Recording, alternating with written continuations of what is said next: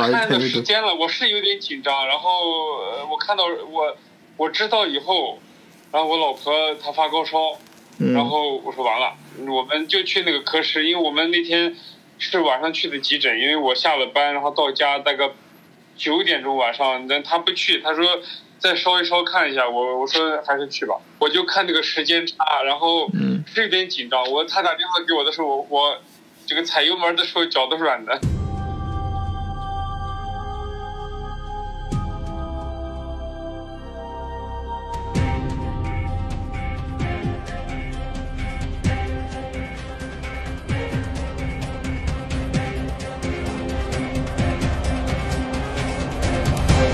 的时候周末我经常去爬山，爬山的时候就会四点四点多起，喜欢六点钟早上六点钟开始爬，所以我们一般就四点多起，然后五点钟集合，然后开车去，然后六点钟开始爬。离海边嗯四五公里之后就几乎都是山区了。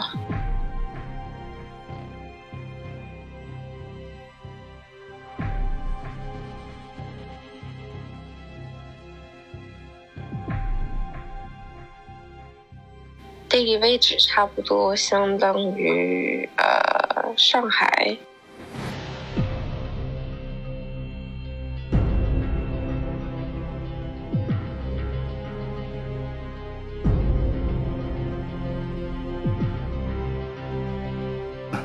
哎，多多，我想问一下，你在日本的话，为什么又掺和到了德国视角呢？嗯，掺和，你这个词用的。因为我是我邀请啊。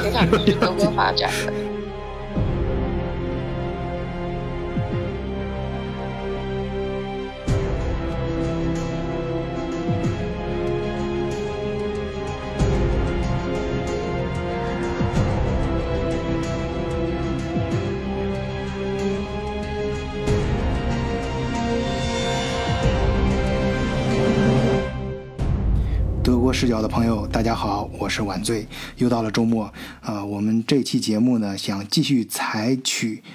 嘉宾座谈的形式啊，因为前面我们已经进行了两期，效果呢是出乎意料的好啊。因为以前我们做节目啊，我都是尽量时间控制在二三十分钟之内，哎，没想到座谈的形式嘛，就很自然的变成了一两个小时啊。我开始还担忧可能大家无聊啊什么的，哎，从播放的效果和后台看到的数据，以及嗯编辑给我的。相应的指导和鼓励上看啊，尤其是听友的反馈，呃，让我觉得这种形式不错，应该继续坚持下去。所以这次周末我们又请到了几个嘉宾，采取座谈的方式跟大家聊节目。本期呢，我们聊的主题也是结合呃我今天的一个新闻。这个新闻呢，就是今天联邦统治统计局，呃，今天是三月六号啊，也就是周四发布的最新数据，看德国的工业企业收获的订单金额达到了五年半来的新高。呃，也就是说，比前一个月啊相比增加了百分之五点五，啊，当然这是一个很积极的数字啊，呃，数字不能说明所有的问题，但至少反映了德国在现在啊这个疫情的背景下，就是整个经济大家比较悲观的一个预期下，表现的还不错。啊，至少是，呃，比预想的要好很多。呃，我们在前面几期节目里面也连续跟大家聊过啊，你你像最近的说几个重要的展会取消了啊，包括上面柏林的，还莱比锡最古老的这种文化方面的呃图书展啊，包括我自己个人现在比较从事的啊工业方面的制造业方面几个重要的展会都取消了，那对经济的发展至少呃是很消极的作用啊啊。包括我们前面讲到今年开春，呃，今今年新年，呃，头几个月，呃，中国由于中国的疫情啊，呃，发展很很多一些工厂推迟了开开工，从而导致了供货商不能够呃按照计划去供货，导致了德国的很多主机厂损失非常大啊，很多数字啊都是很很很糟糕的。但是啊，现在今天爆出来的这个消息呢，让我感觉到在这种呃糟糕的大环境下，但是通有时候可能嗯、会嗯表现出来真正。真正事态的发展啊，可能不像大家想象的那么糟糕。那么对于呃一个国家是这样，那我也想到我们的个人，因为最近也有不少朋友嘛，呃最近的事儿比较多啊，疫情啊，还有有疫情引起的各种各样的事情，大家谈到出国啊，想想出来看看，想想想，甚至想办一些移民。我上上一期节目里面讲了嘛。那么出国之后，想要面临很多啊工作、学习、生活、孩子教育，包括买房。置业，呃等等方面的呃一些困难啊，那么我们在实际在海外生活的这些人呢，肯定已经经历过呃大大小小这样的一些艰难的时刻时刻啊，有的是可能大大艰难啊，有的是小困难啊，在这种状态下，怎么去度过这些时刻呢？这些时段呢？啊，或者是怎么去过这个坎儿呢？哎，我觉得，呃，咱们德国视角有一个宝贵的资源，就是我们很多这样的过来人。哎，今天呢，我就重点请了几个呃嘉宾，呃，然后去聊一聊他们真实经历的这些故事。注意啊，是真实的自己经历过的。今天的嘉宾呢，呃，一个啊是咱们的 大家非常熟悉的，我的也就应该现在也是我的搭档了啊，我们的巴黎左岸的老帅哥，呃，应达，呃，然后是身在日本，但是也马上可能会来德国的，呃，我们的美女，呃，朱多多同学。然后是我们听友们也非常熟悉啊，在我们社群里面非常熟悉的，我个人称他是我们德国视角的舒马赫买力同学，当然不少朋友称他是热心的答题小能手啊，还有我们知识渊博的长野博士啊，我也是今天跟长野交流的时候才知道，他的很大一部分的留学经历其实是在北威啊，呃，北欧。啊，那么呃，买力呢是在荷兰跟那个伦敦 完成了他的学业，所以我今天的节目，我相信大家，嗯，无论在从地域上还是个人的呃不同的生活轨迹上，都有很大的张力啊，在呃分享他们在海外的真实经历呢，都能够带给大家带来一些启发，呃，而且呢，今天我们做节目主要分。两趴啊，以第一趴呢，就是让大家介绍一些呃有意思的故事啊，分享一些呃有趣的呃小片段啊。当人生遭遇一段无聊的时光的之后，无聊的时间怎么让它变得有聊啊？然后呢，第二趴我会。加入加大呃深度啊，挖掘每个人更深层次的，是升级版啊，就是一定是呃让每一个嘉宾分享一段经历啊，或者一段难忘的时光，他们如何去克服是呃在海外生活中遇到的那个困难，在这个过程中，关键是这个故事呢，呃，给他们的生活或者他们的性格，或者是他们生活生命中的某个片段吧，带来了改变啊。这个这个故事确实能够打动了他们，改变了他们。好，晚醉就不在这里啰嗦了。今天开始我们的节目，首先如往期一样，虽然大家并不陌生，也让各位嘉宾先来一段自我介绍，作为开场白吧。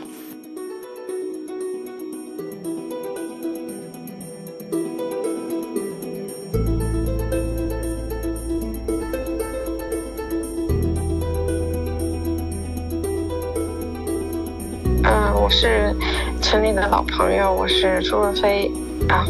不应该说名字啊，没事，我给你剪掉，待会儿。好，我是朱多多同学，嗯，我朱多多同学，嗯，我不不经常在群里面说话，但是经常会看大家的一些呃分享，然后偶尔会发表一些呃自己的见解，就是有跟我专业相关的会讲一些东西。嗯，希望以后大家多多关照。哎，问一下你的专业是什么？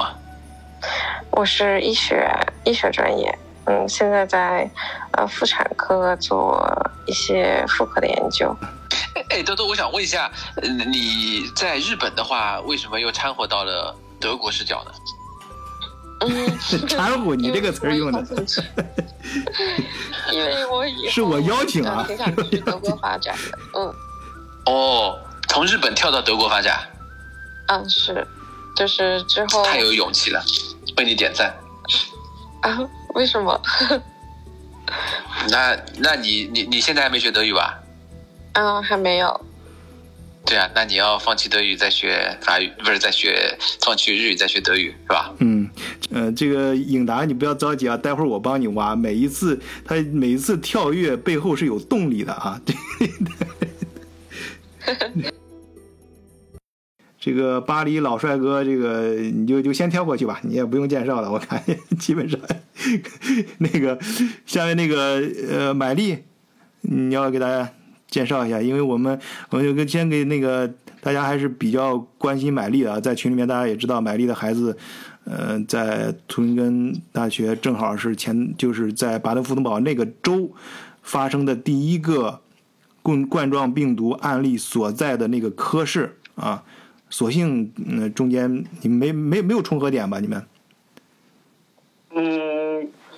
我们是周五出院，然后是周二发现，错四天。然后我们周一有去检查，然后就错一天吧，没没有交集，有有有点顾虑，但是没有影响。嗯，时间上时间上给时间上是有重合的，但是呃，所幸但是很很很幸运的是人员上没有重合，没有这这。对，嗯。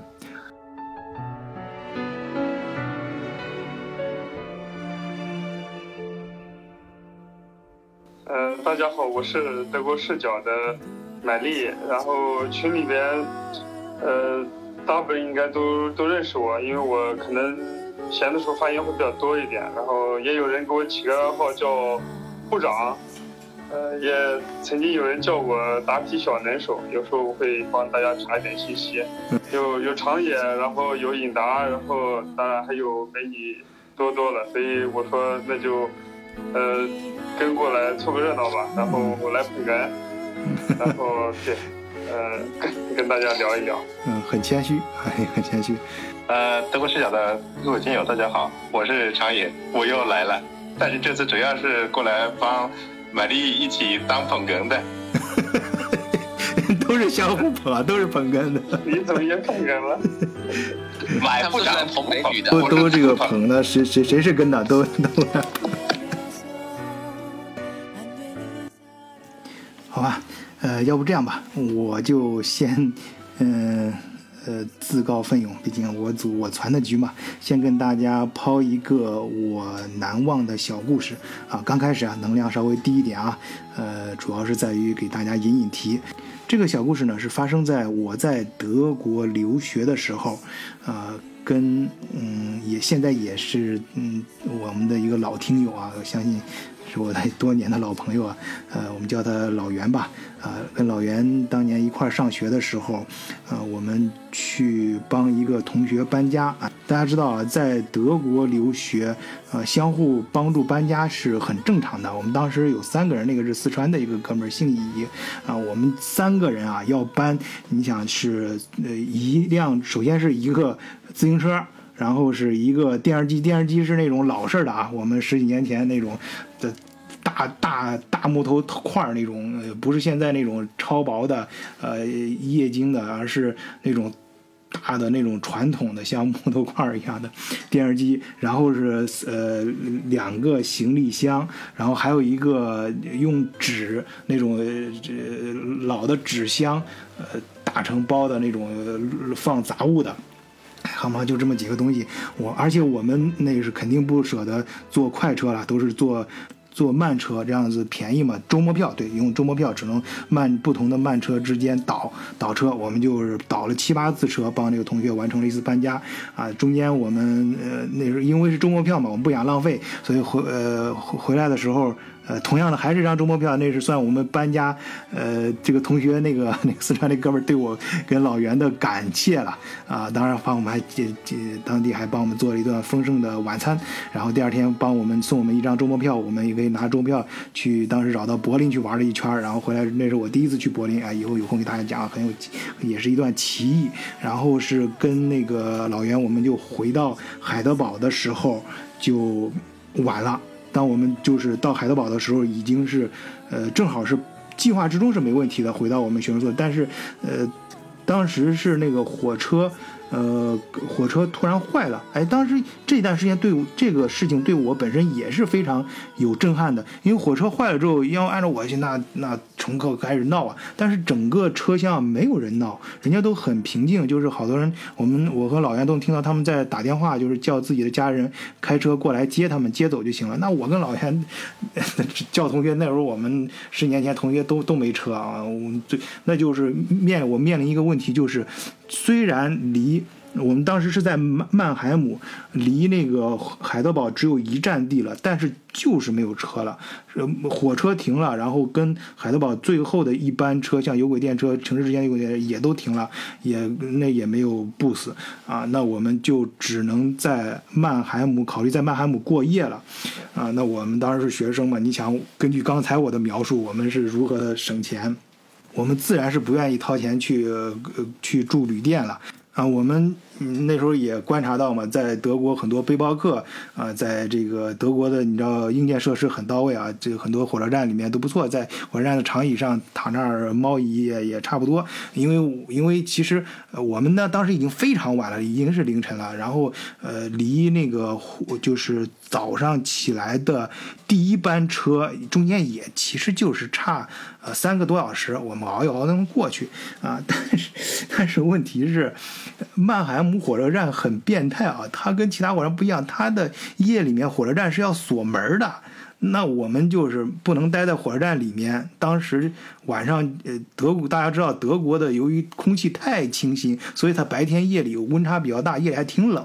哎，那凌晨这几个小时怎么度过呢？于是我跟老袁就开始围着火车站。哎，就开始所谓的加引号散步，哈哈，溜着火乱转呗，就是打发时光呗。就是那段时，那就是一个非常，大家可以想象，是一个两个老男人，两个男人，那时候不能说是老男人啊，就讲学生，那时候还是青涩一些。呃，两个男人，然后围着火车站，然后在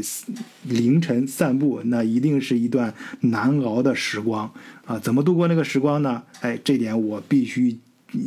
感谢老袁啊！哪天我也请老袁过来做节目。老袁是一个很会讲故事，而且说话。呃，很很风趣的一个人，尤其那段时间他很会讲鬼故事。哎呀，我那段时间就在那个环境下，他给我讲了一个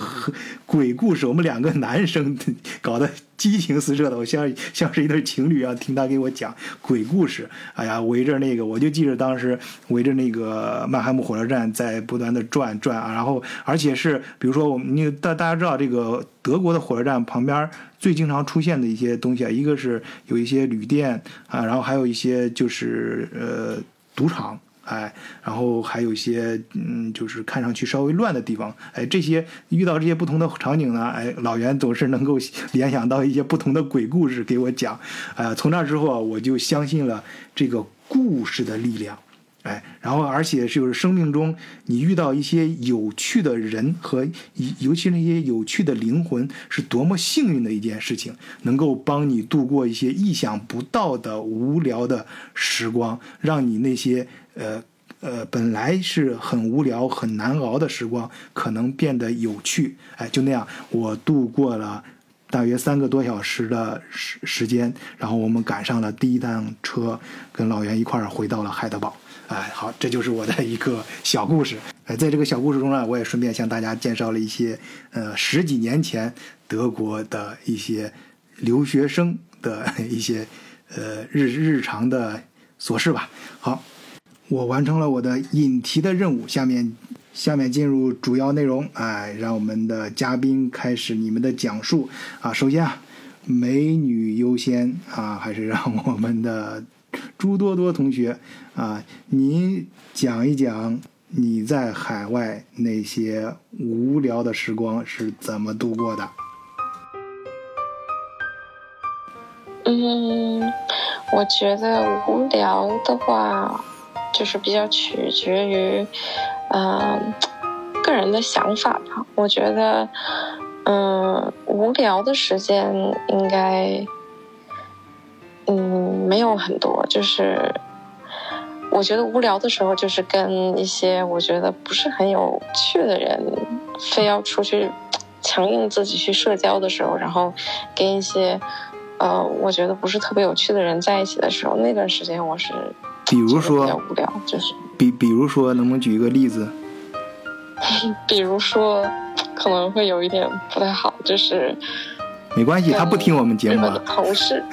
嗯，日本的同事吧。啊，那他肯定听不听不懂我们的节目，我们是汉语节目啊。他，你你说吧。嗯，对对对，就是跟日本的同事出去吃年饭啊，就是这边。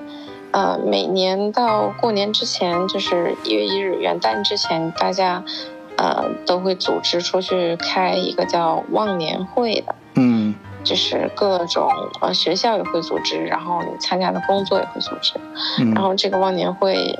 有的时候就很无聊。嗯，就是大家呃地位呃身份地位比较低的人，就会对这个身份地位比较高的人。呃，疯狂的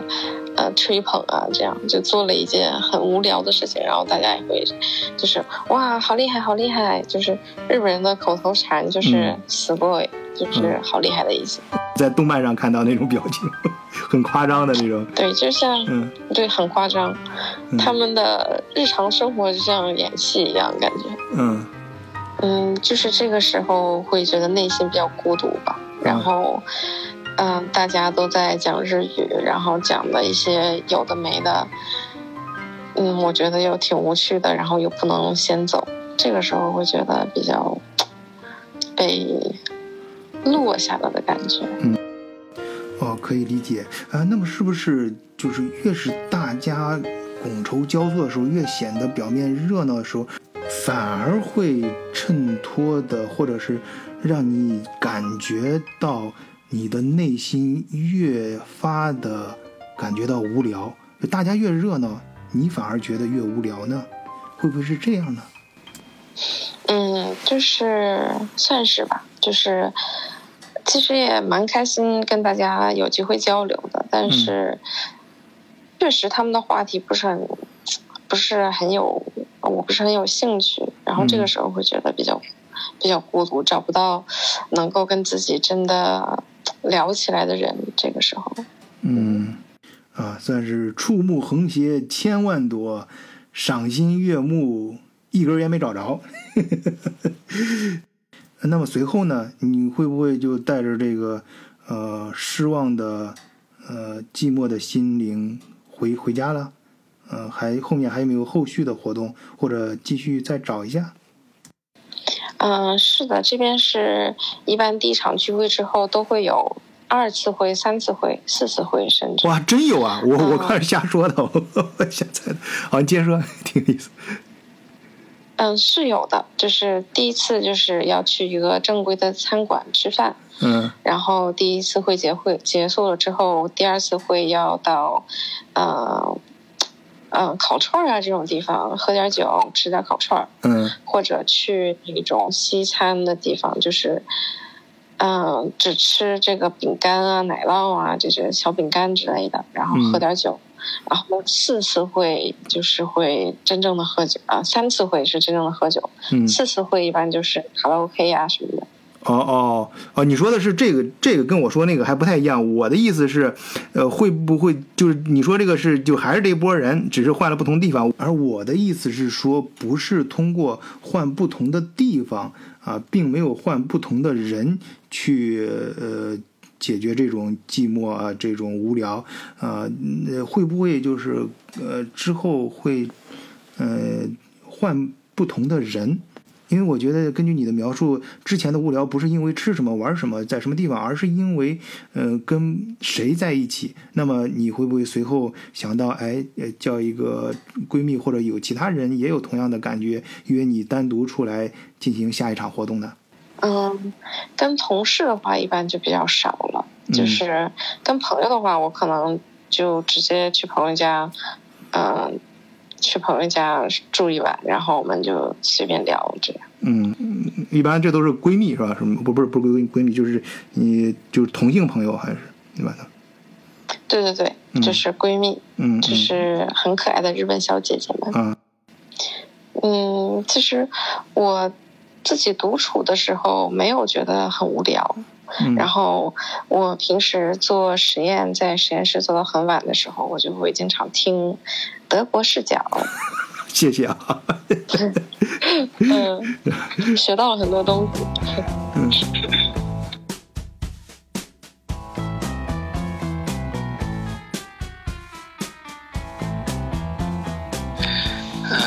好的，这个晚醉给我们布置题目之后，我就稍微想了一下。其实我在法国的时候很少无聊的时候啊，然后我就想起了有一个夜晚比较无无聊，但是其实虽然是无聊，但是后来又变成我很难忘的一个夜晚。呃，那个是我在法国第一次在海上度过的一个夜晚，就是当时公司组织，呃，公司的工会组织这个呃，就是就是这种游艇爱好者，然后大家就可以这个叫什么去参加报名，然后我第一次在。这个法国西面大西洋，这个因为有很多艘小船，然后我们就被随机的分，然后我也不知道阴差阳错的，我就跟另外两个女同事分在了一个小船上，然后这个晚上的时候，呃，就在海上，然后什么什么什么事情都没得做的时候，然后才觉得非常的无聊，然后呢，就觉得非常无聊之后，大家在想应该干什么呢？然后后来。这个时候，我突然发现我的手机，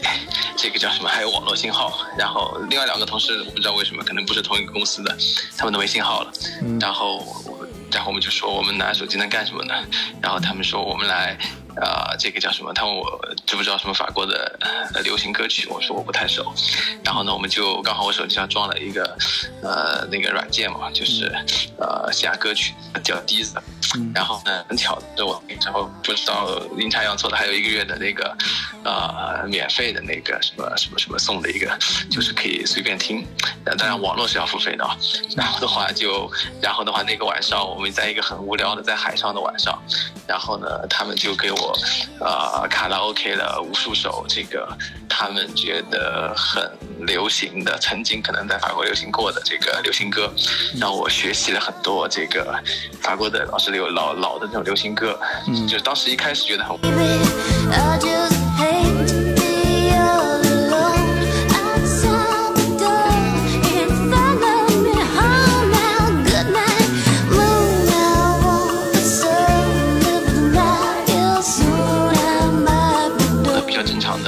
两个法国女同事，嗯，然后哎都是法国人，都是法国人，都是法国人。不过有一个可能是有一点这种阿拉伯人的呃血统的，然后另外有一个是混血，对，有一个是混血，然后另外一个是纯正的法国人，嗯，呃，但是他们都是都是都是地道法国人了，所以这只是说是来自公司不同的部门，嗯。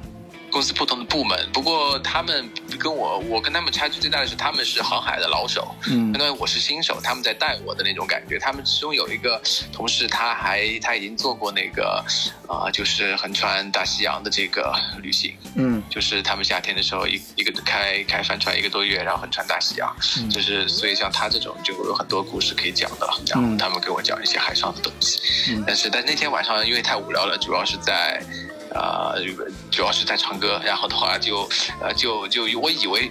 呃，我以为法国人是对卡拉 OK 没兴趣的，然后那天晚上才发现，其实他们对法卡拉 OK 非常热情，只是因为没有卡拉 OK OK 的店而已，所以他们平时找不到地方发泄。嗯嗯嗯。然后就是通过一个你拿着一个你的手机作为一个小音箱，给你们的在。把这个小这个游艇游游游艇临时改造了一个改造成了一个卡拉 OK 的呃这个这个播放室，中国的卡拉是吧？然后然后进行本来是一个觉得可能因为一些原因吧，你们是很无聊的一个呃我我聊的事儿然后变成了一个小卡拉 O OK 的一个小聚会啊，是吧？在海上啊，反而变得挺冷，挺挺挺浪漫的一个事情啊，嗯嗯。对的，那天晚上应该是我最集中听的最多的法国法国歌，就很多很多法国歌手我不认识的，或者说一些老的法国歌法语歌的，然后他们挖出来，然后告告诉我，然后他们都耳熟能详，他们都完全可以在那跟着唱，有些很多我听都没听过的那种。嗯 嗯，真的。哎，有的时候还真是这样。我相信啊，很多听友都有这样的体会。有的时候还真不在于你的设备有多好，关键是你的心情到位了。哎，关键是跟谁在一起啊？这个这个各种气氛加上那种各种东西到位之后，那给你的感受真的是难忘的。哎，就是这么一个简简单单的手机，哈哈，让我们的巴黎塞诺塞纳河岸左岸的老帅哥影达路易三十八同学，本来打算胡乱混过去的一段极其无聊的时光，却变得刻骨铭心。飘荡的小船上，一段段最美的法国歌曲。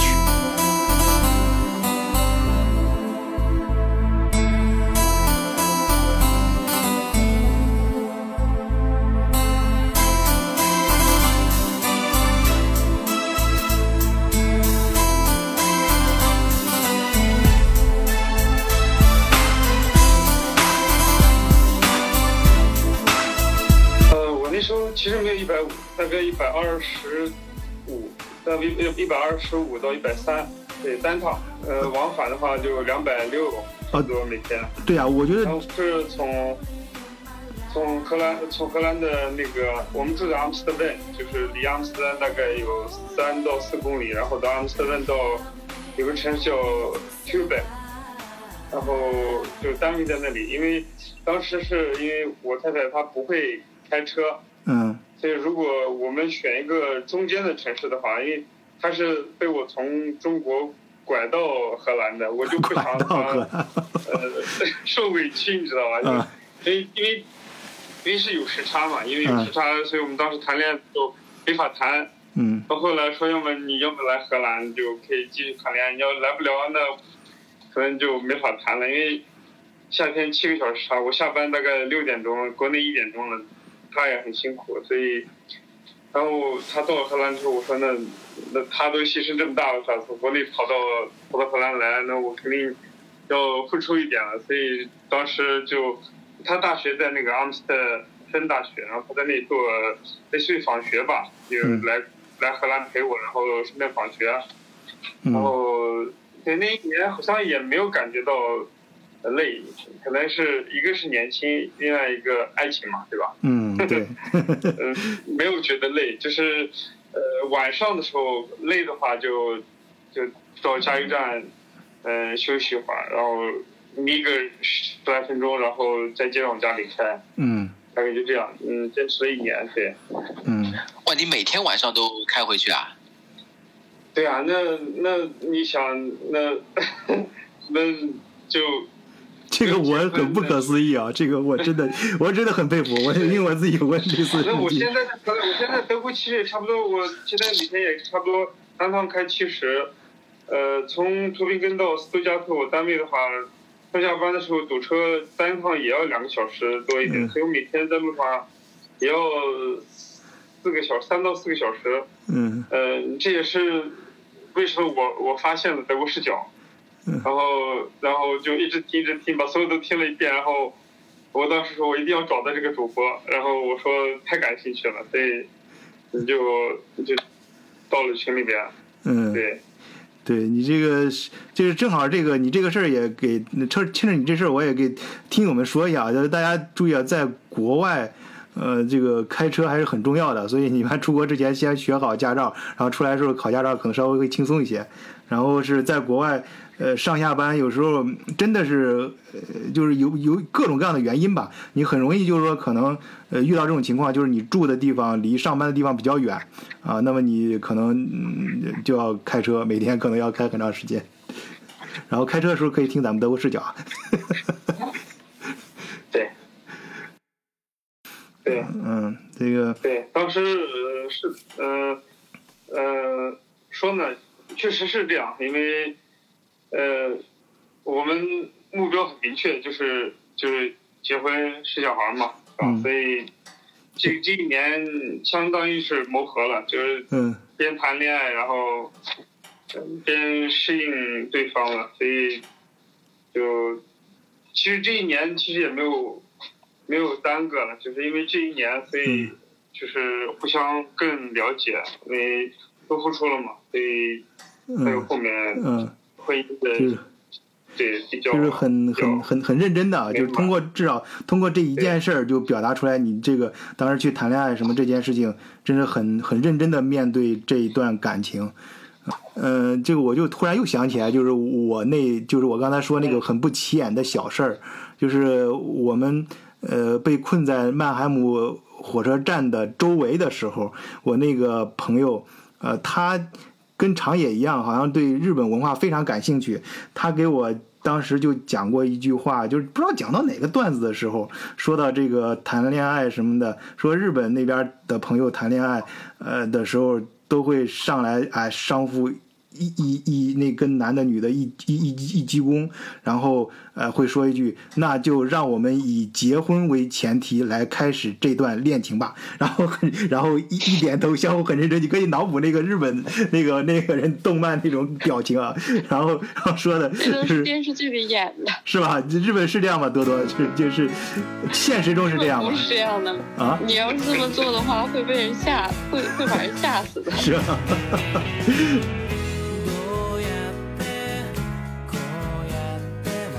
我买丽啊，我哎，你你之前你在伦敦那段时光，是你在谈恋爱之前还是之后？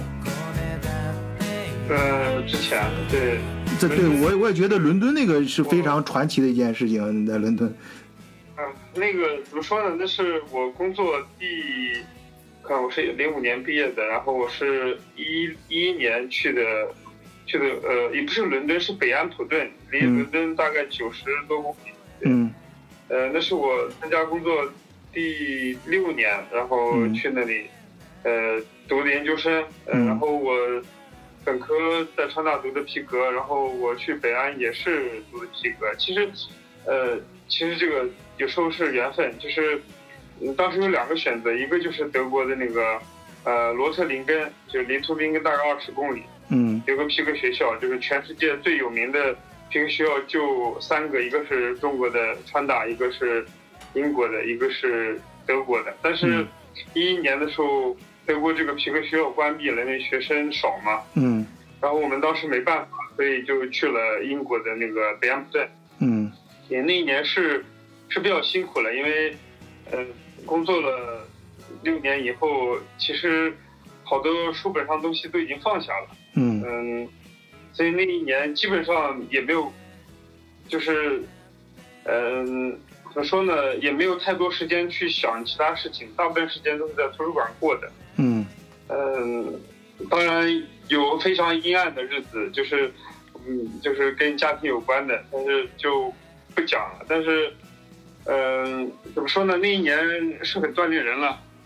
确实非常锻炼人。我觉得你那年应该过得很 happy 啊。从最好的学校到另外一个最好的学校，然后好像还是你们老板给你出钱上学，对吧？条件是比较好了，就是，呃，我那公司是 Echo，就是丹麦的那个鞋的品牌。啊，Echo 大家都知道，这不用你介绍，全世界最有名了。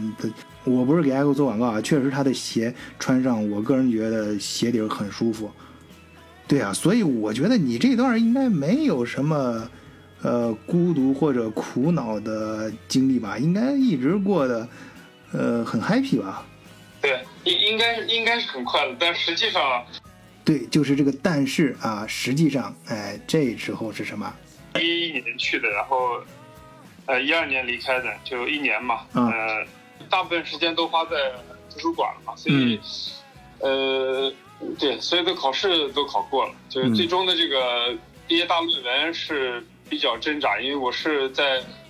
呃工厂里边边工作，然后边做那个毕业论文，嗯。嗯，精力上可能有点跟不上，然后呃资料啊也都不是很完整，嗯，其在学校学学业上面还好，但其实嗯。纠结就是、还是纠纠结在家庭吧。我私下里其实有跟你聊过这个事情，就是嗯。嗯、基本上人会比较就是怎么说呢，比较比较纠结或比较挣扎的，尤其是这种比较感性的人呢，一般都是情感了。对、嗯我当时，呃，比较挣扎的也是因为情感的问题，嗯嗯，就嗯面临的就是完成学业，然后回国，就是当时就必须选择一个，就是没有。呃，双选就只能单选，要么回，嗯要么嗯继续留下来。那继续嗯留下来要面临的就是，就是游戏结束了，嗯所以就是我在读书的那个一年中，就是有无数的挣扎，有无数次的挣扎，然后有不停的有人会来，嗯、安抚我，或劝劝慰我，或者鼓励我，就包括公司的老公司的老总啊，包括同学啊，包括嗯、其他的朋友、家人，其实倒比较少。我嗯没有太太多的跟家人做这方面的沟通，因为不想给家里压力嘛。嗯嗯但是对，还是最终还是坚持下来，就是坚持把学业读完了。嗯，嗯因为那时候年轻嘛，总是有梦想，觉得嗯，就是像你刚刚说的，就是。嗯，大家都很羡慕，觉得哎，你看你出去了是吧？可能未来有更多的选择，有更更多的可能性。嗯嗯，在我那个年龄，呃，就是一一年，然后我那时候也二十几岁，二十八、二十九、二十八岁，对，而不是二十八九岁。然后我也是觉得事业应该是，呃，优先的，对吧？所以我当时就选择了说完成学业，然后继续，嗯、规划自己的呃职业了。嗯，对，所以那一年会比较挣扎，就是因为要选择嘛，呃，选择家庭，然后学业、事业，对，然后，但是回过来看，差不多十年过去了，你觉得，嗯，当时的选择也没错，就是，呃，也挺好，就是因为人在每个阶段都会有，嗯，不同的认知嘛，在那个在那个时候，你的认知可能还没有达到那个程度的时候，你会比较挣扎。但是到一定的年龄了，阅历增加之后，可能你看那些事情也都比较淡了，觉得也都还好。嗯而且有选择其实也是一种有选择也是一种幸福啊，就是有的时候不是每个阶段都有那么多选择可供你选的。嗯对，通但是明快乐吧，我觉得。嗯，哎，对，就是这个“病”字儿。我记得我高中同学有一个同学，我不知道他在哪儿看到这句话，他说：“人生正是因为有选择而痛苦。”哎，现在综合年龄大了看出来，人生正是因为有选择，所以才会并存着，呃，这个痛苦与快乐。哎，咱们那个德国视角的车神。车神小丁，啊，小小丁啊，小丁车神，啊，你你就坐坐坐实舒马赫这个称号吧。你给我的感觉啊，就是真的是呃非常懂得珍惜自己的机会啊，来之不易的机会。呃，换换句话说，就非常懂得感恩，感恩这个命运对你的眷顾啊。你像你呃在。嗯，荷兰啊，遇到了你，你觉得你遇到了你真正的爱情，你就全力抓住它，即使你每天要开超过一百公里的车。然后在呃伦敦呢，呃，你虽然呃呃单位给你就是出钱给供你学费，然后又呃又是世界上顶级的大公司，而且还给你出钱让你我住，好像你也是住旅店是吧？就非常的不错啊、你应该有很多时间和条件去玩啊什么，但是你却把大部分时间用在了去图书馆而且呃有时间呢也是去考虑自己的家庭问题去解决，所以所有的时间都用在了嗯非常真珍贵的地方去用你的时间，呃去珍视你的机会，用百分之二百的精力抓住每一次人生的机会。我觉得咱们出国的朋友啊，如果都能像你有你这样的精神的话，那不管。嗯，自己经历的哪段时光有多么无聊，或者说有多大的困难啊，都会克服的啊，而且都会过得非常的精彩。我可以跟在你身后，像影子追着光梦游。我可以等在这路口，不管你会不会经过。每当我为你抬起头，连眼泪都觉得自由。有的爱像阳光倾落，便拥百。丽，我想插一个问题啊，就是你提到的这个皮革学校，它是材料系下面的一个专业吗？嗯，它是轻化工程，在国内的话，它属于轻化工程，就是造纸、纺织、食品、皮革，它是属于一类的。嗯，在国外的话倒没有这么分，嗯，但是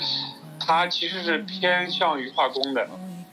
因为主要还是靠化工材料嘛，机械有一部分，但是主要还是化工材料了，所以我们大部分课程都是跟化化工有关的。化学，化学是，你这个是合成的皮革，不是天然皮革啊？呃，天然天然，但是就是天然皮革，它的制作过程其实也是把呃皮本身的一部分的，比如说游离的脂肪啊、游离的酸啊。呃，有一些蛋白洗出来，然后在后天，因为那些东西是会变性的嘛，因为放久了它会变质，所以这些东西洗出来，游离的东西洗出来，然后在呃后边人人为的添加进去一部分，比如说呃植物的烤焦呀，一些合成的蛋白啊，一些油脂啊，呃，所以我们需要学很多化工的东西，对，呃，哦，然后机械的东西。嗯，学习了，学习了，谢谢。嗯，这个这个越越越越慢慢越讲越越深入了，越越越 越有这个长野的风格了。长野，你你这个差不多了啊，你跟大家聊一聊你你难忘的。开始讲了长野。嗯。哎，你现在轮轮到我捧哏了是吧？对，芬兰。呃 是呃。我以前就是来德国之前，我是在北欧上的那个硕硕那个硕士嘛。嗯。北欧那个地方刚去的时候，感觉是很好的，就是，呃，山清水绿，空气清新，然后动不动只要一下雨，天上就可以看到彩虹，就是你小时候童话书里能够给你展示的一切自然美景，在那里都可以找得到。嗯。如果我说你在哪里看，看那个水嘛，可以一眼望到底的这种。那么你去那边去北欧是很容易找到这样的地方，并且遍地都是。所以，但是问题是这个，你作为一个留学生，头几个月新鲜感过了以后，接下来就是很难熬的那个那个冬季了，因为北欧的雪雪季非常长，大概从九月份、十月份起就开始下下雪，下到次年的三四月份左右才会停。也就是说，你差不多差不多有大半年都是在下雪的状态。然后它又不像国内这种，就是下点毛毛雪就就算是下雪了。它那个你经常看那边的新闻嘛，就是报哪里哪里那个交通又阻塞了，然后新闻一放就是那雪一夜能够下三米深，就是要用那种很大的那种铲土机把那个雪道给清开，车才可以走嘛。然后我说这个就是只是交代一个背景。就是说，到了那个冬天的时候，你作为一个留一个留学生，在那种人烟稀稀少的地方，你基本上就没有办法可以出门，因为你自己如果没有车的话，你你到了冬天是很难出门的。它那边公交系统不是很发达，基本上，你除非是在像奥斯陆或者是贝尔根这样的大大大城市，你才有比较发达的那个什么地铁啊跟公公交系统。如果不是那种大城市的话，那种公交车大概一个小时就一班。然后基本上也是室内的这种短途公交车，所以也没什么地方可以去。那么，这个最无聊的事情对我来说就是，除了不上课的时候，那我就只能在寝室里面，因为你出去就要冻死你。嗯。所以，呃，最难熬的那一段时间就是放寒假的那个时候，然后基本上因为没有课嘛，你等于是二十四小时就在那个宿舍里，就跟现在那个新冠病毒期间被自我隔离那种感觉一样。然后那个地方又很安静，你有的时候甚至可以听到外面那个雪嘛，就是打在那个窗玻璃上的这种声音，你你就知道有有多安静了。然后时间长了以后，我发现我会自己跟自己讲话，就是说不是说我。不是说我用我用嘴跟自己讲，是我感觉自己我的脑袋里面的一个人跟我自己讲话，然后那个时候我突然就意识到这个情况有点不好了，就是我怀疑这可能就是时间长了会就是所谓的那个那种叫什么抑郁症嘛，是吧？嗯。然后我我自己怀疑这可能是一种抑郁抑郁症的苗苗头嘛，然后我就知道这个事情情情况可能不太乐观。然后呃，我就没事，就是找朋友打打那个电话呀，或者是因为我们当时是住在一个学生宿舍嘛，虽然说学生都是来自五湖四海的，但是你总还是能够遇到一两个能够聊得来的外国小哥嘛，是吧？嗯。然后就是没没有小小小妹妹、小姐姐，小姐姐们好像都很有钱，都不住在学生宿舍。然后就是就是呃，因为因因为他们北欧本地人收入水平很高嘛，所以他们不会住在学生宿舍的，都是自己在在外面那个住私房嘛。哦。然后在在学学校宿舍里面的基本上都是那个呃国际嘛，像或者那个 Erasmus 那个那个项目过来的嘛。嗯。然后这个宿舍是由学校分配给他们嘛，所以就基本上住在那里。所以我在我在那个最无聊的那段时间，认识了一个呃志同道合的法国小哥，他他是来自法国的迪荣，我想那个尹达应该知道这个地方，对，中部美食地方，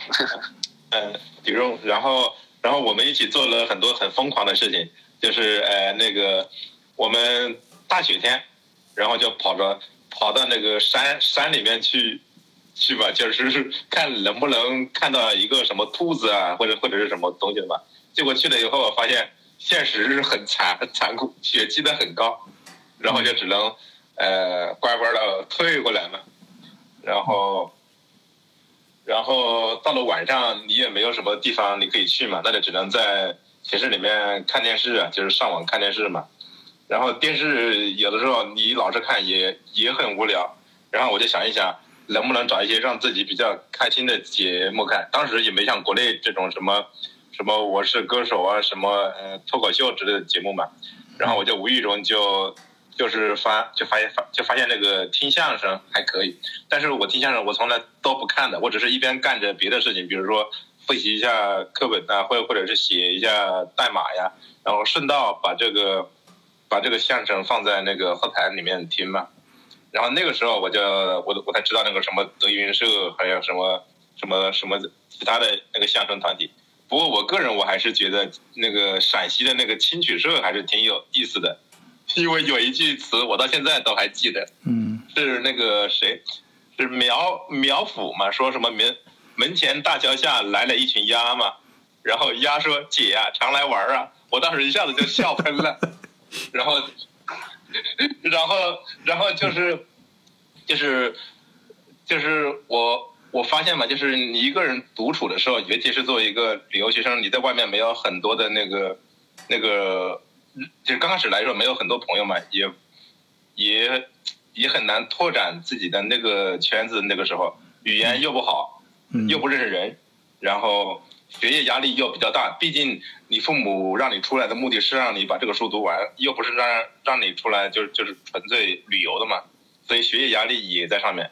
然后在那个时候，再加上自然环境也很恶劣嘛，然后就是很容易让人感到心情很低落。然后我的经验就是，你要尽量让自己动起来，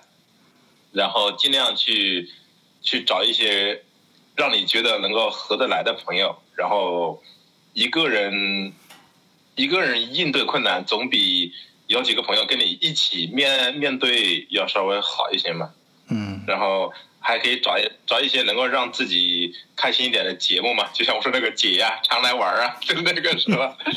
就是虽然是听听他们耍耍贫嘴、抖包袱，但是你自己真的觉得他他这节目能够逗逗你笑，就是对于缓解你自己的压力啊，或者是赶走那种孤独感呢，应该也是有帮助的。这个是我的一点经验。嗯，好，行，我觉得第一第第一轮还大家见到了都都都挺好的。我们现在啊，开始我想啊，你说，我想插一句，就是关于常野讲的北欧的那个那种万，就是非常冷清，然后非常寂静的感觉。就是我之前去冰岛的时候，然后呃就在冰岛环岛这样开车过去，然后刚就是白天的时候就下一点点小雪，然后到了住的地方，然后就开始真正的下起来雪了。然后第二天早上起来的时候，门都开不开那种，就是住那种呃小小平房的那种楼，就是那种小房子。然后真的雪一晚上可以下到门都打不开。然后第二天早 那个呃没有那么长长野刚才说一晚上，啊，深的时候能下到三米，我看整个把整个那个真三米能把整个房子都给盖住了。对啊三米就是下了一一天吧。嗯不，一夜就能下得到。它它要分情况，就是说，如果那个地方它下到晚上下的不是那种暴雪嘛，就没这么深。如果是那个地方晚上一下暴雪的话，一一晚上就可以下三米多深。因为你看那个新闻画面的时候嘛，它下面会会标下了多深，然后同时你看那个画面，就是一般的那个铲土机嘛，你想一下有有多的多大的那个铲土机是吧？那个铲土机把那个雪铲开的时候，那个画面位置比铲土机本身都还高，你说那个雪有多深？嗯啊，是的，是的，我们当时就是车都开不出去了嘛，然后嗯又打电话叫的警察，然后他们就是推出了一条道，从我们的小房子到那个就是公路上推出了一条，拿那个铲土机推出了一条道，我们才出得去。嗯然后那天早上就等了两三个小时，等等他们那个推推开那条路。然后还有一点就是，自己跟自己说话，这个很奇怪吗？因为我经常自己跟自己讲话。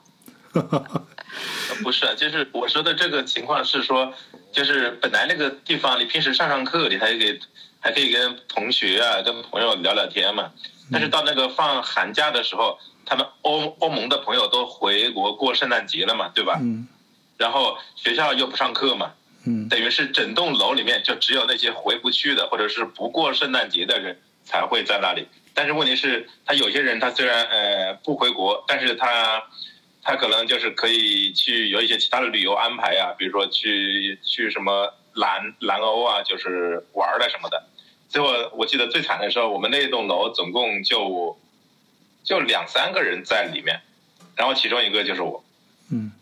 所以你得是从每天早上眼睛睁开到每天躺在床上睡下来之前，没有一个活人跟你讲话的，而且是没有对天还可以。啊、没有对比就没有伤害啊，主要是你对比着人家都去南欧去去度假了，然后你只能是待 待在学生宿舍是吧？但我就是没有没有被伤害的人，因为我每个周末在学校这边都是这样的，就每天都见不到人，嗯就去实验室，然后回家这样，嗯，不过所以我才变得经常自己跟自己讲话，是吧？但但但是我觉得两个孤独的灵魂怎么没遇上啊？呃，那个那个，每次这个长野说话总是能给我带来一些意想不到的一些呃画面和一些金句啊，我就刚才一直脑子里回想，呃，或是呃长野形容那个有多静啊，我以前真的没有听说过这种说法，我觉得很很有启发性啊，这个就是能听到树叶落在窗户上的声音。不是不是树叶，就是呃雪花落在窗户上的声音。你像这个雪花落在窗户上，首先这个已经很静了，而且这个声音是从屋外面传进来的，那真是屋外面的一种意境啊，打到了你的内心。我这个因为因为那个呃那个北欧的雪跟这边雪不一样，你这边雪下的就是就是像那种绒毛一样嘛，是吧？嗯就是往下飘，你就觉得是大雪的。它那边雪就好像是那是那种类类似于那个把棉棉花捏成这种类似于棉绒坨子这种感觉，就是一大坨一大坨的下。哎呀，你你你把这个非常科学的解释啊，只不过我一听就明白了，为什么这个确实能听到声音。我你不过你把你用这种非常科学的解释啊，打乱了我内心的意境。我本来觉得这种雪花飘在窗外，却引起了窗内人的呃内心思绪的这种意境，给彻底打没了。呃，好吧，好吧，这 就我就不怪罪你了啊。然后是咱们第一趴呢，大家都讲了自己觉得比较有意思的小事儿啊，加引号小事儿。我们希望啊，我希望第二趴呢，咱们都把这个力度加猛一点，进入升级版啊，介绍一些那些对你海外的生活、对你的人生观啊，甚至对于你的内心的性格什么各方面。能够引起一些改变啊，确确实实能够打动你的一些更有意思的啊、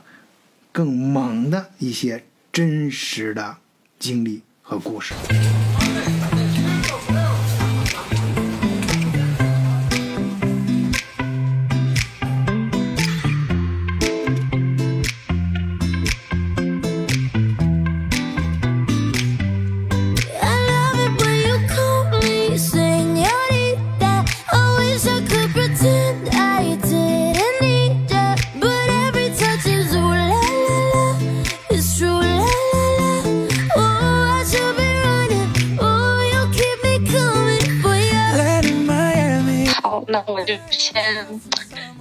一下我自己的一个呃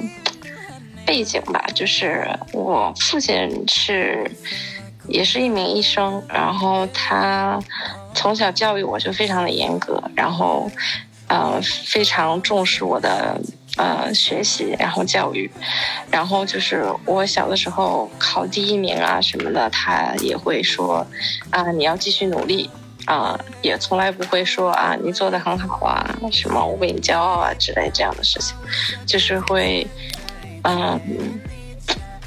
不会哦鼓励，是，做的，嗯，你要继续，或者是没有考好的时候，就说你为什么考成这样吧，就比较责怪我这样，然后。嗯，一五年的时候，啊，因为一个契机，我到美国住了两个月，然后那个时候就，呃，没有什么事儿嘛，然后就是遇到了这个美国大叔。这个大叔他跟我爸爸是同样的年龄，然后他是学校的一个校车司机，他曾经是那个，嗯，就是怎么讲，啊。Service 就是他曾经是，呃，就是军队里面的吧，就是军队里面修飞机的，然后他就在那边定居了，就在呃亚利桑那州。然后他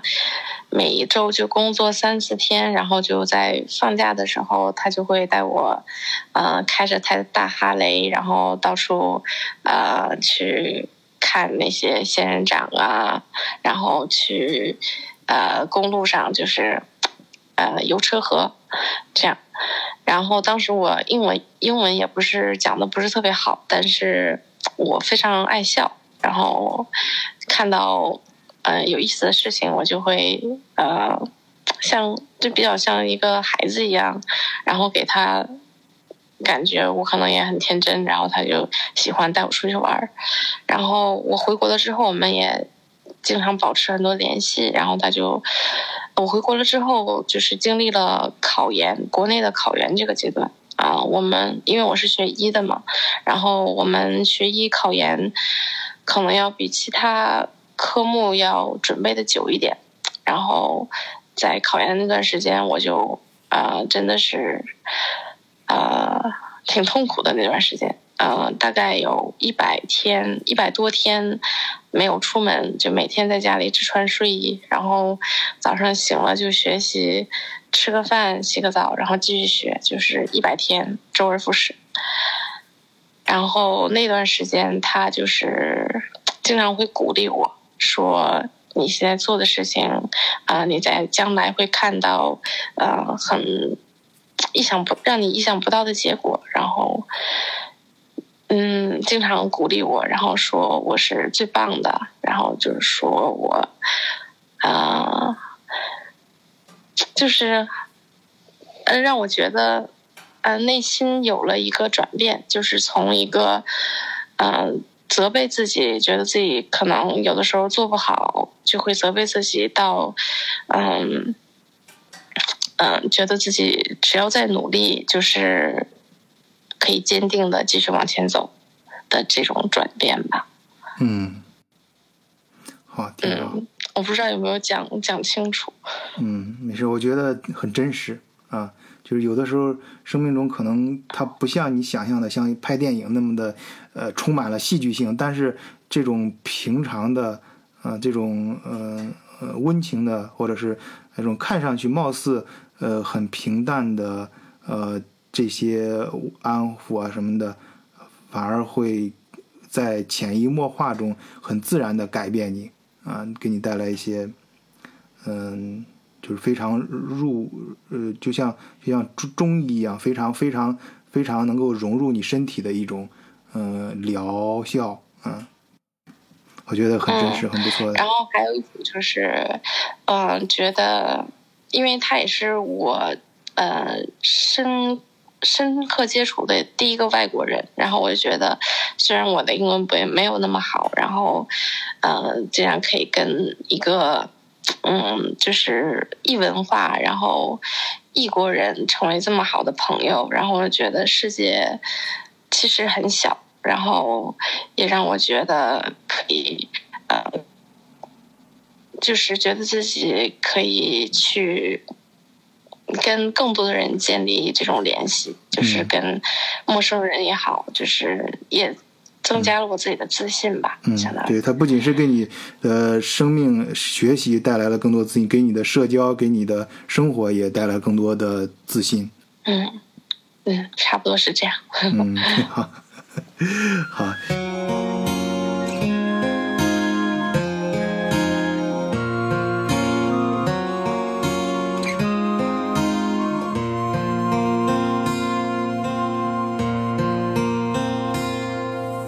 接过九重城关。我我没有想到特别特别特别那个转折的那个比较平淡，呃，不过我我可以讲一个我在德国遇见的一件小事情，就是让我还挺挺挺触动真的，就是我到德国第一年的时候，呃，有一天开着车，然后挺正常的开着车，然后突然在左前方马路的对面。然后有一个过马路的一个老老年人吧，突然就倒倒地了，就是可能是什么身体不适就倒地了。嗯，然后我当时都还在有点在呃想下一步做的时候，然后我前面的车就是我们本来我们是在对面那个车道，不是在同一向的车道，然后我前面那辆车就停下来了，然后我前面那位司机啪从车里冲出去，然后过去扶那位老人。完，然后当时就像看，就是像电影里演的一样，就好像大家都对焦了那个镜头，然后就有四面八方的人就冲向那个倒地的人啊，就是你说从人行道上的走路的、骑单车的人过去都正常，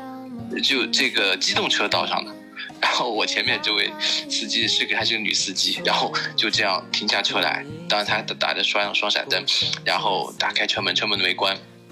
然后就冲过去扶那位倒地的人啊，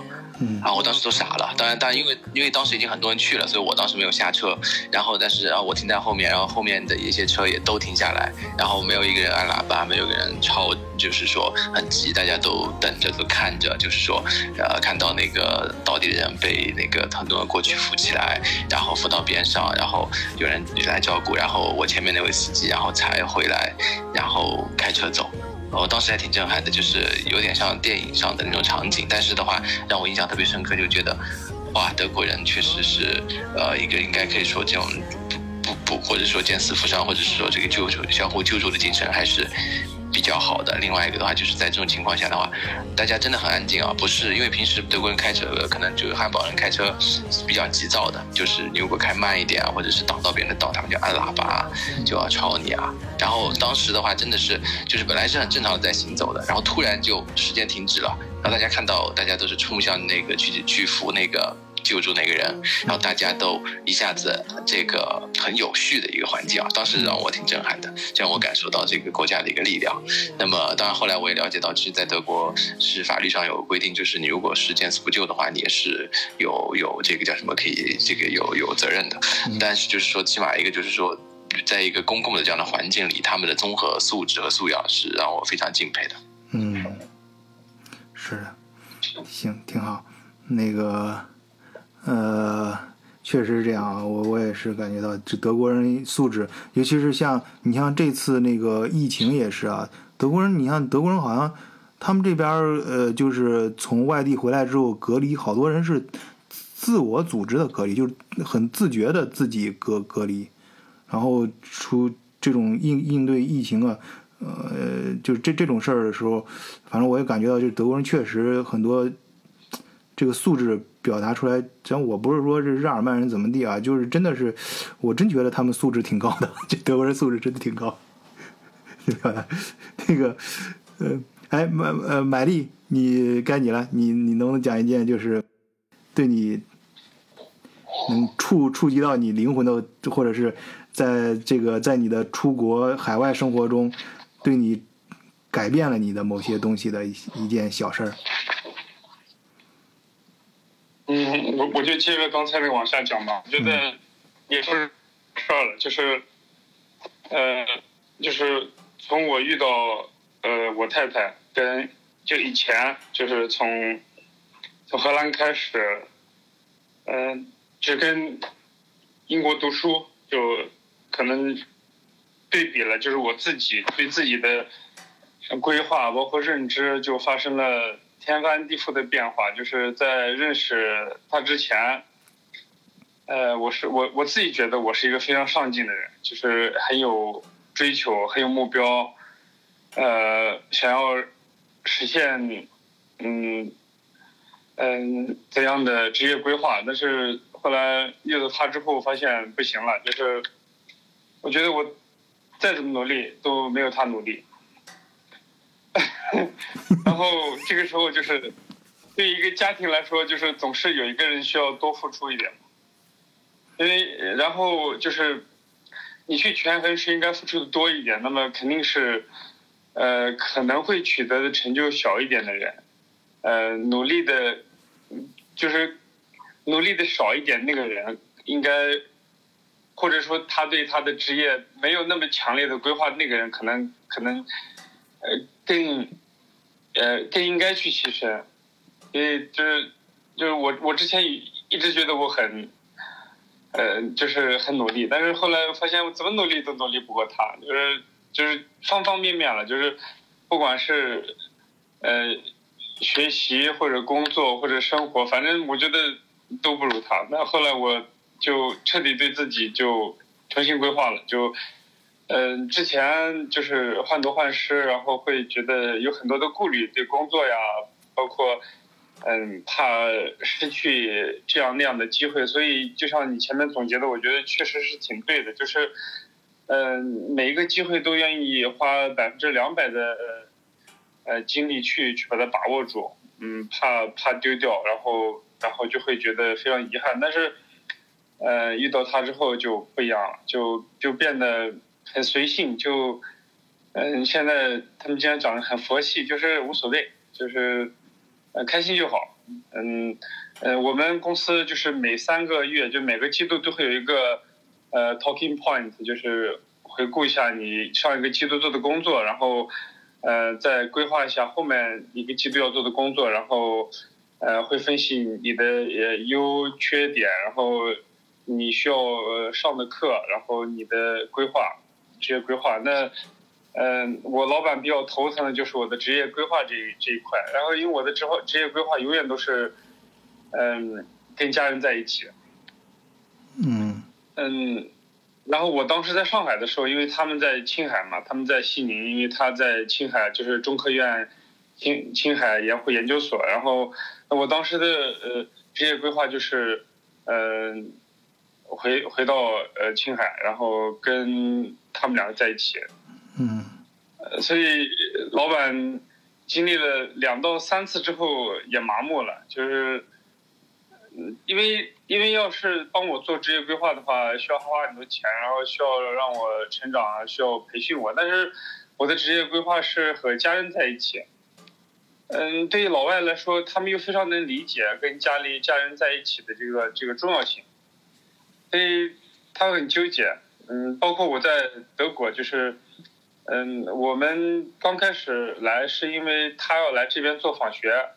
他有个德国的项目要做，然后其实刚开始说一年，然后我本身是要离职的，那公司说我们在那个斯图加特有个分公司，说，嗯，大家都不希望你离开，说那么调你到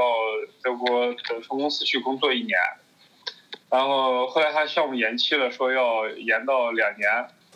后来又延到三年，嗯，那个常也知道这个故事，就是我们老板也很郁闷，就是我每次都说。我要延一年了。德国这边的法律好像我我听我老板说，就是一年结束，然后再延的话就必须是永久合同了，不能说再延一年，然后再延一年，然后，嗯，所以当时就给了我永久合同。就第一次讲的时候就给了永久合同，然后他也非常愿意让我留在德国，所以也做了很多很多思想工作给我。然后，呃，我们偶尔会聚，然后他也会帮我做。我太太的思想工作，但是他的追求比我大，所以呃，我们坚持要回国，所以今年我们应该年底会回。嗯，我想说的是，就是他对我的影响主要在于对呃对这个世界或者对生活没有像以前那么大的恐惧，就是呃会有那么多的担心，嗯。就我现在觉得就是，不管怎么样，我觉得我们两个都都能应付。以前就是觉得自己是一个人，就是你必须要，呃，很努力，很努力，因为你不努力的话就没有 backup 嘛，就没有人支持你。那现在不一样了，我们两个人嘛。嗯。然后，嗯嗯，其实也不是不努力了，就是就是你遇到困难的时候，或者是，嗯，你需要停下来，呃，思考一下，或者是在。做规划的时候，呃，你就是有有这个勇气，呃，能够停下来。嗯嗯，我觉得这是这是我我我所嗯我所经历的，对，就是遇到了我太太，所以嗯那个昨天那个谁张琪在在群里边开我跟创业的玩笑，说我是呃宠呃宠妻狂魔加。晒娃狂魔，其实宠到不宠，我觉得他对我更多一点，包容更多一点。但是，嗯嗯，确实觉得挺幸福的，对，嗯，这是我的真实感受。嗯，呃，我觉得你刚刚其实说说一点很很很走心的啊，就是呃，你的改变就是说，改变前和改变后，同样面也懂得这个生生命和这个呃。上天赐予你非常好的一个机会，当你意识到这个非常好的机会的时候，同样会呃花出自己百分之二百的力量去抓住这个机会。但是以前是因为你害怕失去这个机会，因为你呃源自于你的恐惧，而这次转变之后呢，是因为你懂得了生命中更值得你尊。这珍惜的东西是什么？从而你在你这个更想花更大力量去去去全副身心的抓住这个机会的时候，又多了一分，又多了一份选择的勇气。然后你敢于去选择，就是你认为真正对你来说有意义的东西，去抓住它。对，我觉得，我觉得是这样。呃，包括对父母的这种爱，然后我觉得也是因为我太太，然后，嗯，我才，嗯，就比以前更懂得，或者是，呃，更愿意去做很多事情，嗯，嗯，给父母，嗯，然后当然也是因为他的呃，嗯，支持和鼓励了。嗯，好的，好的。啊，行，你可以呃稍微休息一下。那个，我的呃长长野啊，怎么样？你应该抛大招了吧？我是我我我接着玛丽的梗来，呃呃，在德国的话，嗯，我想谈一点，就是我不是在德国念的博士嘛，嗯。但是有意思是，我的教授其实是个美国人，嗯。他来那个德国之前，在美国就已经是 tenure track 的那个 professor 了。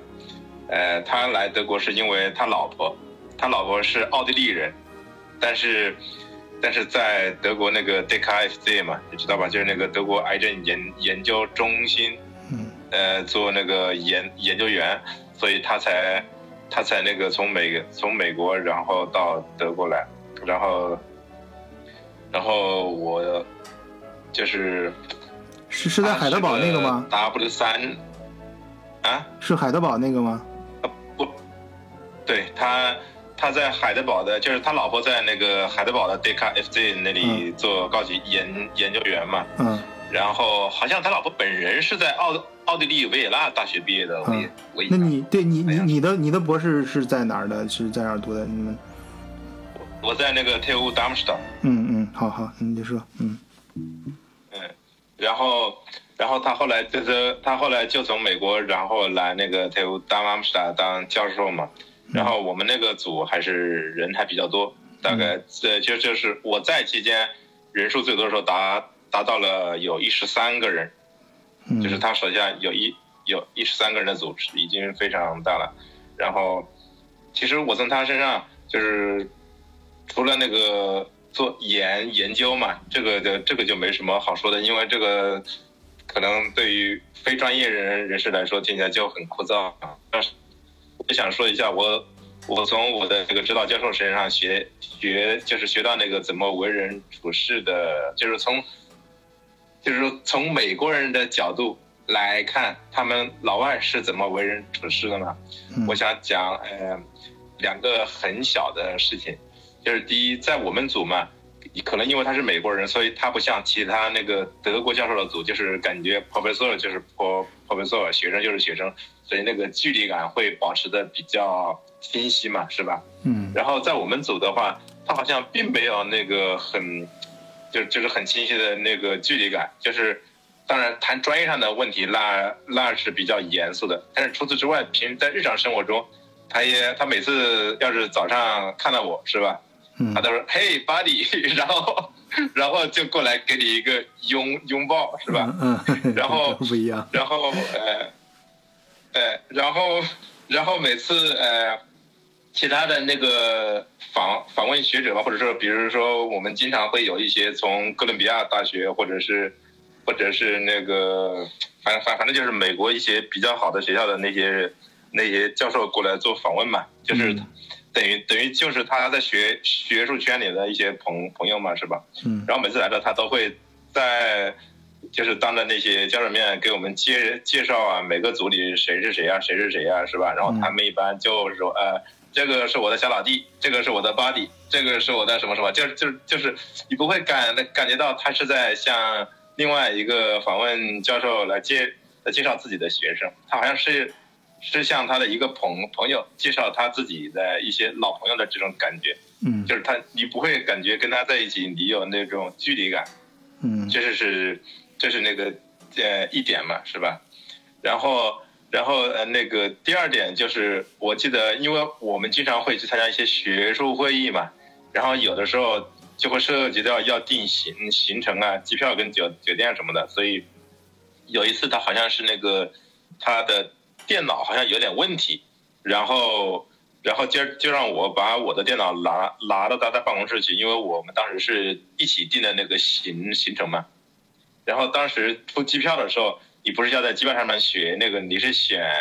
选 master 呃选那个 Mister，然后 Mrs，然后 PhD，然后那个 Professor 点 P PhD 嘛，就是你可以选各种各样的 title 嘛。然后他当时就是就是把那个。把那个 title 那一行一点，点开以后，特意把那把那个滑动条拉到了 Mister 这个上面去，然后，然后我当时就是他这个很这个很很很下意识的动作嘛，然后我当时就感到很很震撼，因为我见到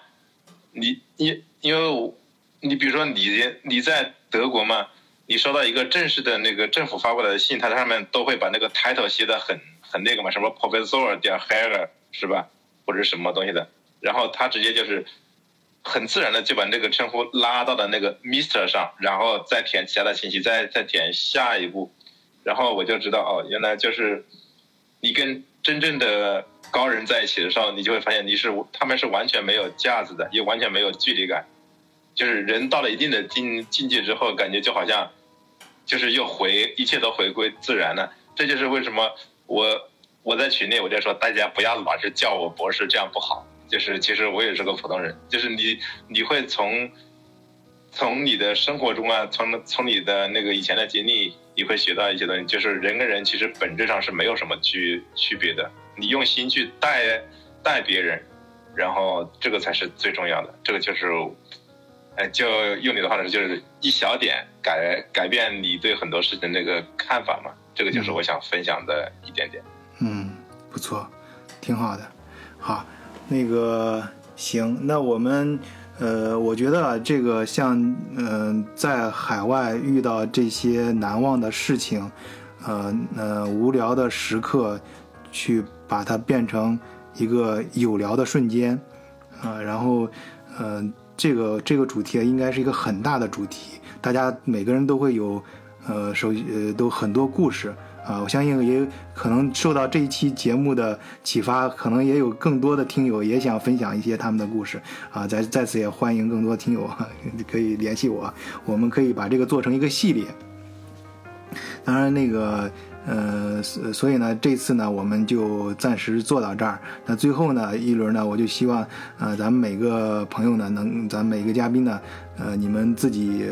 做一个总结性的发言吧。自己就是对自己，或者是也不不一定要总结性的，就是最后想跟，呃，在节目的最后，你们想跟听友们说说几句什么话啊？每个人，呃，随随便说吧，啊，好吧，就是每个人说说说说这么几句。我们就可以结束今天的节目了，啊，那么还是从按照刚才的顺序来说吧。那个，呃，多多，你你你想说？啊，总结一下，嗯，我可以听一下大家的总结嘛，然后我再考虑一下。嗯，好，这个女士优先这个选择权，呃，就体现在她的选择上，她选择呃最后 最后发言。那好，啊，那个呃，那呃，颖达，嗯，我们的巴黎左岸小帅哥，呃，老帅哥。对，我想，我想这个插一个这个另外的话题，就是呃。我想，呃，突然特别想问一问多多，在日本的这个，因为特别是你是医生出身的啊，呃，你是当医生的，那么日本现在抗疫的状况，还有日本人对日本政府官方对戴口罩的评价，呃，还有就是日本现在疫情控制的怎么样？好，先回答你第一个问题，现在呃，日本疫情的状况，嗯。就我个人掌握的资讯来讲，是现在疫情的真实状况是不明确的，因为，嗯，就我所在的这个地方，呃，相当于是这个县的，呃，相当于省国内的那种省会的那种级别吧。然后我们这边只有一家医院是可以做这个病毒检测的，呃，是，所以现在有很多人是得不到正规的。检测的，但是从下周一开始，然后就可以大规模的，就是，呃，进到这种 PCR 的试剂盒来检测了。嗯，很多医院就是医生就都可以，呃，定预定这个检测了。但是现在是，呃，我们这个县是只有呃一家医院可以做，所以我也很觉得很奇怪，为什么日本的这个。呃，爆发速度这么这么的慢，每天只有几十例，我觉得蛮不可思议的。因为我们本当地呃，有一名患者是在十几天前就已经啊发现有问题了，但是现在还只有他一个人有问题，我就觉得蛮不可思议的。因为十几天，难道他谁都没有感染吗？而且他还是就是，嗯。在这种有客流量的地方，所以我觉得还是，嗯，挺奇怪的。然后觉得现在这个报出来的水平应该不是真正的水平。然后第二点是，第二个问题是，呃，日本人对口罩的问题，嗯，日本人他们平时就有。自己戴口罩的习惯，只有是如果你自己有问题了的话，你会自觉的戴上口罩，不管是大人还是孩子，嗯，尤其是孩子，他们会特别的注意，家长会从小教育他，如果你有呃感冒或者是打喷嚏的情况发生，一定要自己就戴上口罩。所以，嗯，在我保护自己的时候，我会戴上口罩，然后，呃，就会有其他人问我你是不是生病了。其实我并没有生病，但是我只是想保护自己。其实有的时候也会被人问到这个问题。然后最后一个问题是，嗯，嗯，民众对于这个疫情的感想，嗯，日本人对安全问题他们从来都是非常非常谨慎的，所以现在茶余饭后的问题全都是关于这个。病毒电视上的所有节目也全都是关于病毒，然后大家我不知道日本人现在有没有觉得很麻木，我是觉得有一点麻木了，嗯，但是日本人每天我跟他们吃午饭的时候，他们讲的大概全都是关于病毒在呃哪里发生、发展什么的，他们也是每天都在讲这件事情，嗯，差不多是这样。谢谢分享。哎 哎，晚醉，我们我们是不是专门搞一期讲这个呃病毒的，还是这个叫什么？今天限制一下话题。呃，可呃可以啊，没没问题。今天就是就是大家讲到病毒也很自然嘛，因为现在我感觉所有的节目中间都会穿插一段 病毒。刚才说到口罩这个事情，其实我也有一个呃，就是很有意思的事情啊，不不是很有意思啊，这个呃就是。德国好像德国人，咱咱们在德国感觉德国人他首先不太当回事儿，也而且德国官方的啊就很多，至少咱们你们应该都能听到，就德国有一些官方的很官方的一些声音，就出来出来说这个戴口罩其实没有什么太大的用处，呃说，嗯所以说，而且德国民众也不觉得戴口罩有什么用，德德国人也没也没见德国人戴戴口罩，反正我我。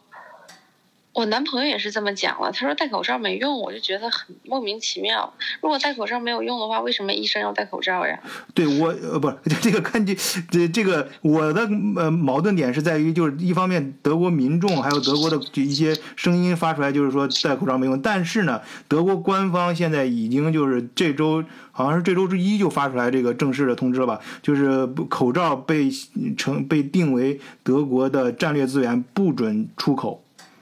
就是说，这这政府会认为将来会大量用到口罩。你一方面说口罩其实没有什么用，但另外一方面就是现在从现在开始在德国，呃，通过这个声音，呃，通过这个节目，我也给大家说一下啊，就是呃，我我现在就是包括我所在的一些群，还是在有些征集口罩啊，帮助中国给中国捐赠口罩。以以后就是从这周开始，呃，德国不允许出口口罩了啊，你不能把口罩就是寄到国外了。呃，大家那个德国，包括跟这个疫情有关的一些，像口罩这样的一些呃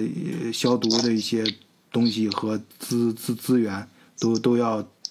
德国都要把隔离服好像也不行了，啊，都要把它储储存起来了，就是以以以防下一步德国有可能发生大规模的这种呃爆发呀什么的，会用到很多这个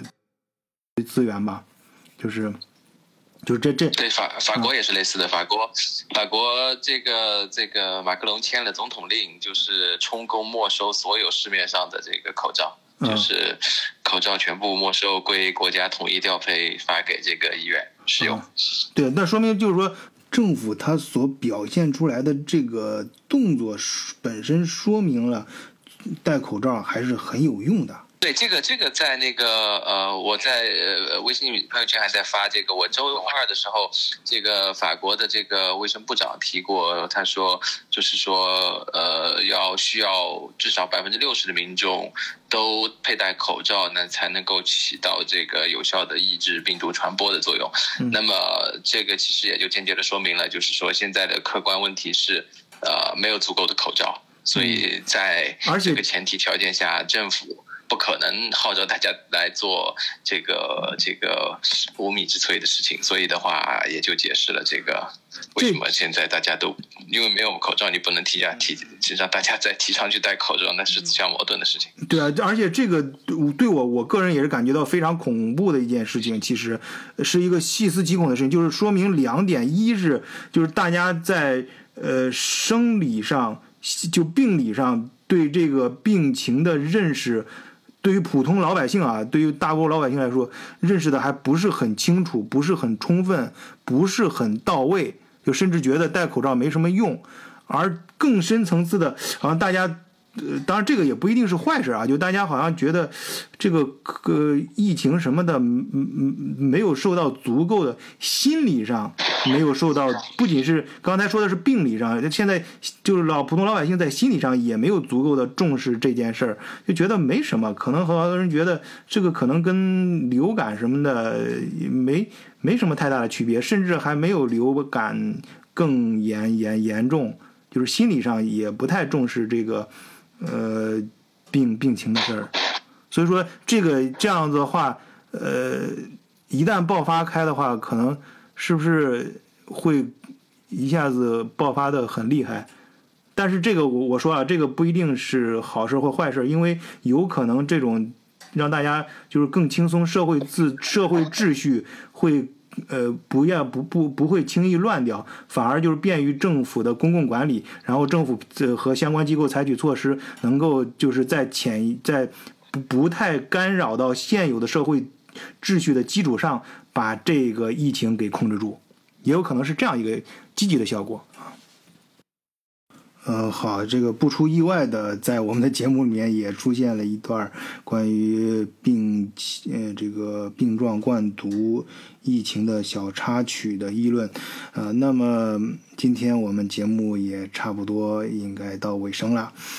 哦，对了，我说一件事啊，呃，最近。我的那个就是之前不是有一个微信联络员嘛，有时候是用的机械的方式，就是有一个木二零零幺四十二，这个微信，嗯，这个微信呢，今天突然受到，呃，这个。正这个微信官方给我的一个通知就是暂停了，它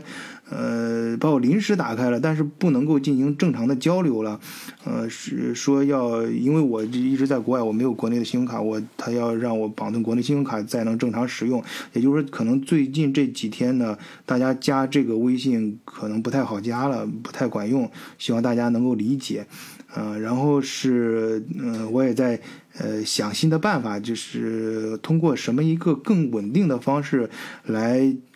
嗯，增加，就是来让想进入我们德国视角社群的人，呃，通过一种什么方式进来更好？呃，当然我也会积极的去配合，呃，官方把我的。呃，这个微信号，或者是等这个微信号满了，会再进行申请新的微信号，就是尽量我们走这种官方的渠道嘛。啊，但是有没有更好的方式来组建我们，嗯，扩充我们德国视角的这个社群啊？希望大家也能够给我更多的一些建议和办法啊，比如说大家可以。呃，呃，我是说可以啊，自己呃，根据你，比如说你所在的地域啊，可能比较多，你可以组建自己的呃，呃德国视角的呃群，然后把我拉进去就可以了。然后我也想过，是不是做一个德国视角的公众号啊？但是我以前曾经做过公众号，真的是没时间啊，那个。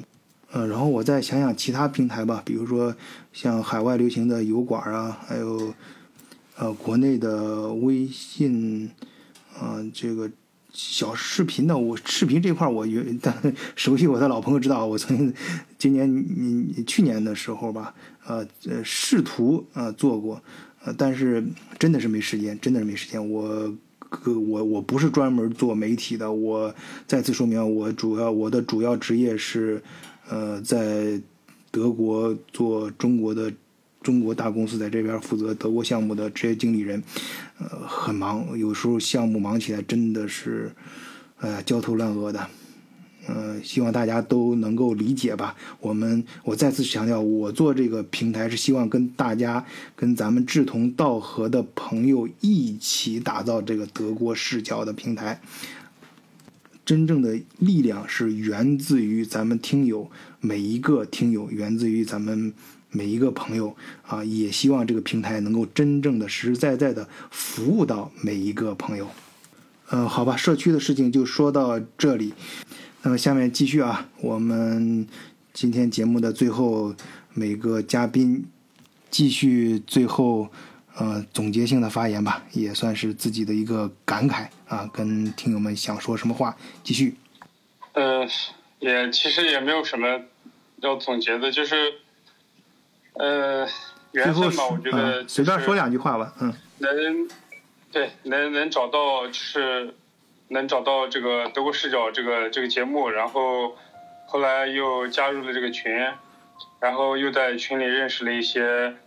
呃比较呃聊得来的志同志同道合的朋友，所以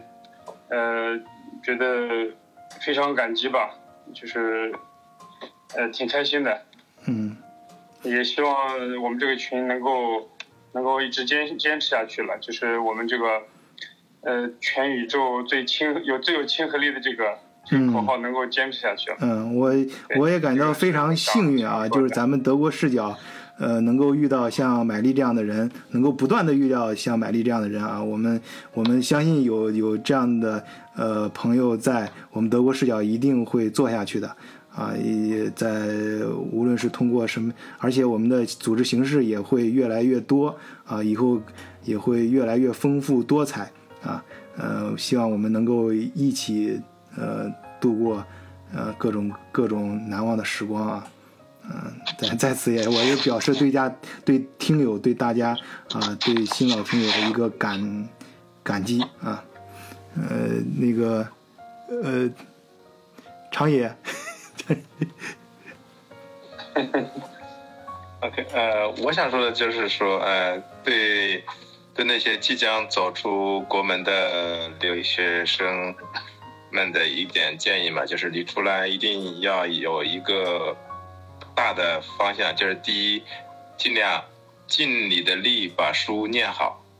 第二，就是尽量让自己每天都能够过得充实一点，开心一点。哪怕有困难，也要咬咬紧牙坚持一下，因为困难总会过去的。嗯。然后第三就是要保保证身体健康吧，然后补充好营养。毕竟，因为实在成不了才，成个人也是不错的嘛。嗯，是是很多嗯，挺好的，非常非常赞成。嗯，真的就是。行，那今天节目我们就暂时聊到这里啊！再次对各位嘉宾表示感谢啊！呃，我们我还没有做总结，吧？啊，对对对对，忘了，不好意思，待会儿我把这句话剪掉。啊多多多多，不不，这这句话不要，这句话不要剪，特别牛。我就怕，就算是我人生中一段难忘的经历了。好，多多，我我表示你你改变了我的，我以后要特别重视注意这这这这个事儿，你来给大家做总结，挺多的。好啊，首先呃非常感谢呃晚醉能够搭建这个平台，然后让呃更多的人能够加入到这里面来，然后大家可以交换一些信息，不管是生活上的还是对呃世界的认识，然后我觉得。对我们的生活，对我们价值观的培养都非常的有意义。然后，呃，刚刚常野讲到，就是讲到讲到哪里来着？常野刚刚讲，常野，你再回放一下。读书。啊，读书啊，对，就是讲到这个要咬牙坚持的这一段，就是我觉得，嗯，其实所有的事情，嗯，当你处在一个，嗯，没有，就是觉得还是一个没有到你呃期待的这个标准的时候，其实是因为你这条路还没有走完。等你走到呃，就是你坚持下去，你一定会得到一个与你预期接近的一个结果。所以，希望呃，将要呃出国的嗯朋友或者同学们，希望你们能够坚持。不要在，嗯，寂寞或者是孤独的学习中，呃，迷失了方向。然后，其实方向就在那里，就是在心里面，一定要坚定下去。嗯，差不多就是这样。嗯，很好。嗯，就是，嗯，你刚刚那句话，我觉得说的非常好，就是，呃，有我就是想出国的朋友。啊，无论是你想出来工作、生活，还是学习、留学、旅游什么的，呃，就是在国外呢，呃，很容易会遇到这种，嗯，孤独的时刻、无聊的时刻、呃，独处的时刻，或者说难，嗯，比较难熬的一些时光，啊，但是这个过程呢，熬过去，肯定是 有有办法熬过去的，熬过去之后。就是你生命中的一段财富吧，啊，这个我们也不想进行更多的呃说教啊。我在群里面，我们我之前也就跟经常说几个嘉宾，我们不是为了说教，我们就是单纯的分享啊，能跟大家一起分享啊，让我们嗯在这种呃很自然的分享中体会到，咱们德国视角是全宇宙最具亲和力的一个社群。好，谢谢大家的收听，本期节目就到这里，再见。